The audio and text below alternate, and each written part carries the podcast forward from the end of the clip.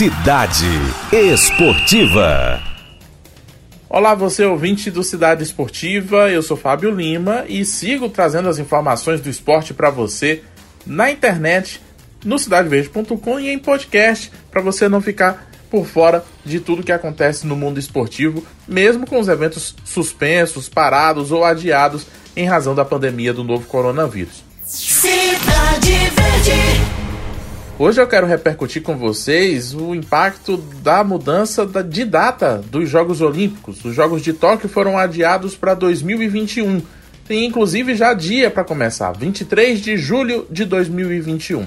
Essa mudança provocou uma série de reviravoltas no esporte envolvendo atletas que não tinham chance de classificação, atletas que vão ficar mais velhos no ano que vem, Muitas decisões ainda são aguardadas por parte do Comitê Olímpico Internacional a respeito da classificação e de como vão acontecer as disputas para as vagas ainda remanescentes nos jogos. Mas uma mudança que chama a atenção é no futebol, e chama a atenção para quem torce pelas jogadoras do Piauí.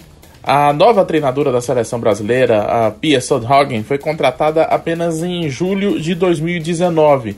Ela tinha um prazo de menos de um ano para definir a seleção olímpica para a disputa dos Jogos de Tóquio. E essa seleção começou a ser definida por ela com base nas jogadoras que já defendiam a seleção brasileira. Nesse processo acabaram ficando de fora a Adriana, atacante piauiense do Corinthians, que era da seleção brasileira, foi convocada para a Copa do Mundo, mas ficou de fora da seleção porque sofreu lesão. Foi convocada na época ainda pelo técnico Vadão. E também ficaram de fora outras duas jogadoras do Piauí que defenderam seleções de base, a Valéria, atacante que hoje joga no futebol da Espanha, e a Júlia Beatriz, também meia atacante, atacante que joga hoje no Red Bull Bragantino.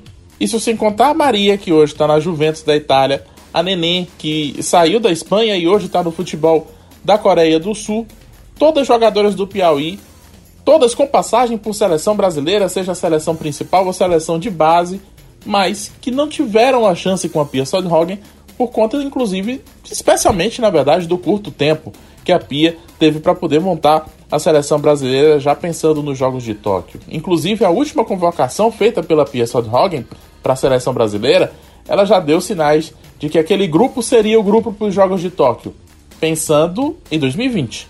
Mas agora o jogo virou, a Olimpíada só vai ser em 2021. E isso abre uma possibilidade para que as piauienses possam mostrar o seu trabalho.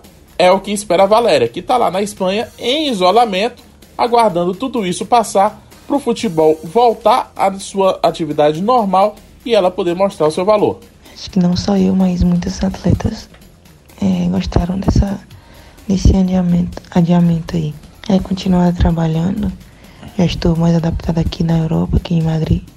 Agora, quando o campeonato retornar, a liga retornar, que eu possa fazer bons jogos e que ela esteja assistindo, né? E quem sabe surge essa primeira oportunidade aí e eu possa agarrar ela. Trabalhar, trabalhar e trabalhar.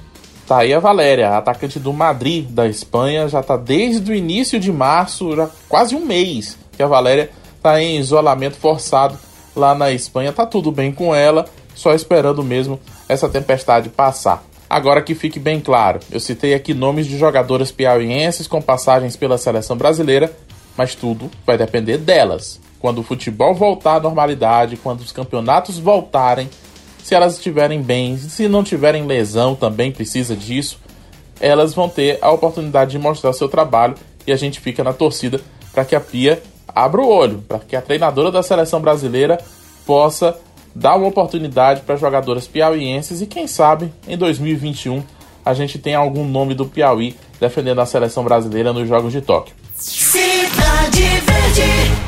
Além do futebol feminino, temos outras possibilidades de classificação para os Jogos de Tóquio. É o caso da Sara Menezes no judô, que a gente já comentou em outra oportunidade aqui, e também da turma do badminton, que a gente pode falar mais nos próximos dias, porque é preciso agora que a Federação Internacional de Badminton defina como vai ser o circuito mundial, o retorno do circuito, como vai ser a classificação depois desse adiamento dos Jogos Olímpicos para 2021. Rádio Cidade Verde. Esse podcast foi gravado na manhã do dia 7 de abril de 2020. Feito em casa, como deve ser o trabalho de muita gente hoje que pode ficar em casa trabalhando dentro das medidas de isolamento social, seguindo as recomendações da Organização Mundial de Saúde. Para você continuar informado dos bastidores do esporte, acessa lá cidadeverde.com/barra na esportiva.